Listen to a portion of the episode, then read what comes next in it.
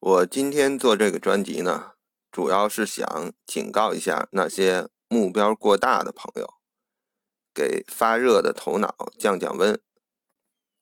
因为最近这类的咨询朋友很多，收益越大，风险越大，磨难越多，这是一个通俗的、大家都能接受的道理。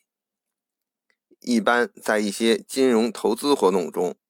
也是专业人士常常挂在嘴边的一句话。其实养生修炼也是同理可证。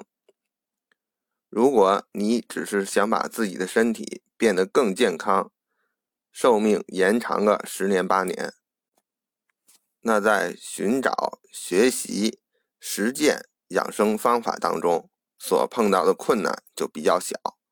但如果你不满足这个，想要长生不老、鹤发童颜、无疾而终等等，那就要做好承担风险、接受磨难的准备，甚至有时候磨难也会升级成磨考。可能这么说有点抽象，我举个例子，比如说这个健康长寿，真正的大道就是我一直讲的这个内丹学，但普通人。还是都喜欢投机的，会找一些小道和歪道，比如整容，这个看上去很美，虽然不能让身体本质上减缓衰老，但至少能让人看上去脸上不老。实际上，在自己身上操练过就知道，任何整容都会有创伤、疤了、并发症。进而风险就来了，很多整容手术还会伴随着终身修复调整，其中所付出的痛苦、时间、金钱不足为外人道也。那如何减少风险、降低磨难呢？最关键的就是要学习到正确的知识。一个人有了养生这个想法后，首先。会去寻找哪个养生方法最有效、安全，但教授这些方法的书籍和老师都会说自己的好。如何分辨？一旦选错，就很难实现目标。但实际上，现代社会真正掌握这些方法和知识的人是很少的，而这些人出现在公众面前去教这些知识的更少。说到这里，大家肯定会有一个巨大的疑问：为什么会这样呢？难道社会在退步吗？为什么水平高的人越来越少？难道教授这些不是大功德吗？其实根本原因就是现代社会竞争太激烈了。从整个地球角度讲，古代地球资源比较充沛，才养活多点人。而这些人每个人的消耗才有多少？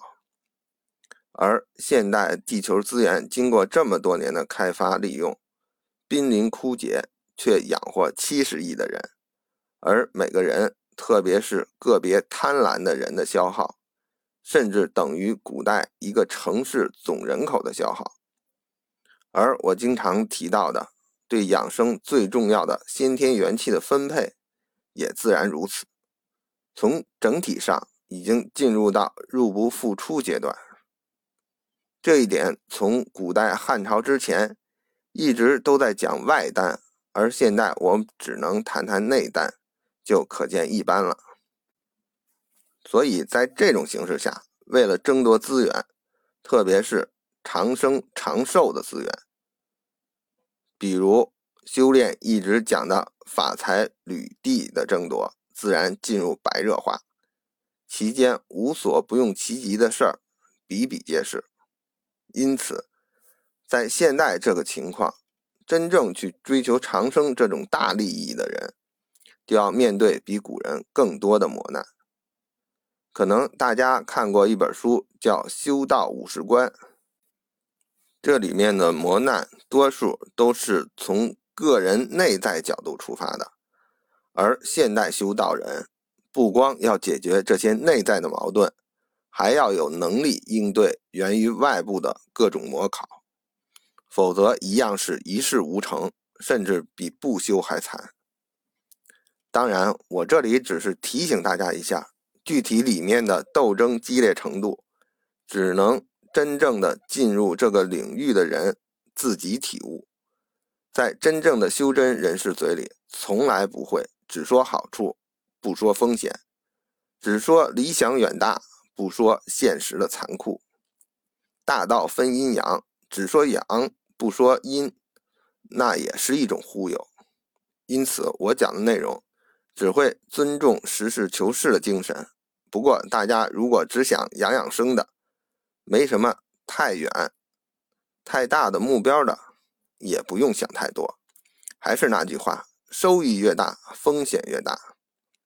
大家要提高一下自己能力，脚踏实地，大胆梦想，小心求证。因为现代修炼已经比古代难很多了。